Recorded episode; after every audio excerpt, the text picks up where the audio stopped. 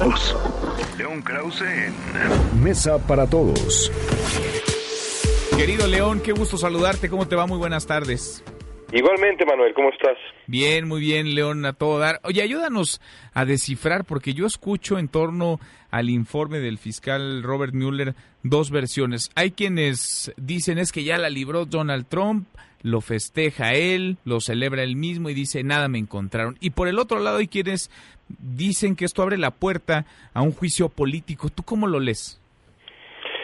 Eh, me parece que eh, hay algo de cierto en hay algo de cierto en ambos casos. Es es verdad que el fiscal Mueller no encuentra conducta criminal eh, en cuanto a la supuesta colaboración entre la campaña de Donald Trump y En la elección del 2016, eso es cierto, pero también encuentra eh, innegable evidencia de esa interferencia rusa, de hecho le dedica setenta y tantas páginas y deja clarísimo que Donald Trump se benefició y que le dio la bienvenida a, esa, a esa eh, ayuda, aunque no haya habido una conspiración abierta entre su campaña y los rusos. Y el otro gran tema es la obstrucción de justicia, y ahí Robert Mueller analiza pues una docena de episodios en los que eh, el presidente Trump obstruye la justicia. Esa es la conclusión de buena parte de los expertos. Mueller dice, no puedo llegar yo a esa conclusión, pero si hubiera evidencia de que no obstruyó la justicia,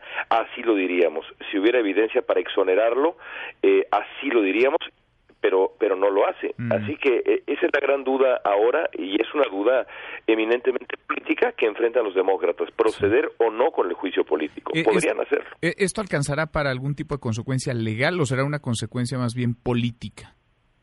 Bueno, podría podría tener consecuencias legales el asunto para Trump una vez que deje la una vez que deje la presidencia, porque una de las preguntas que, existen y, que eh, el propio Robert Mueller tomó en cuenta es si es posible acusar a un presidente en funciones.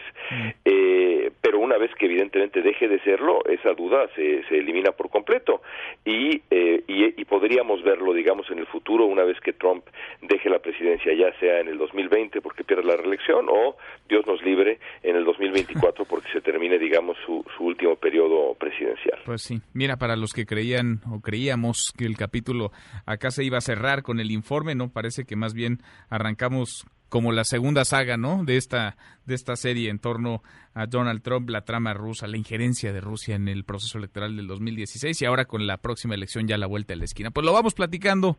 León, un abrazo, gracias como siempre. Con todo gusto, un abrazo para ti. Mesa para todos.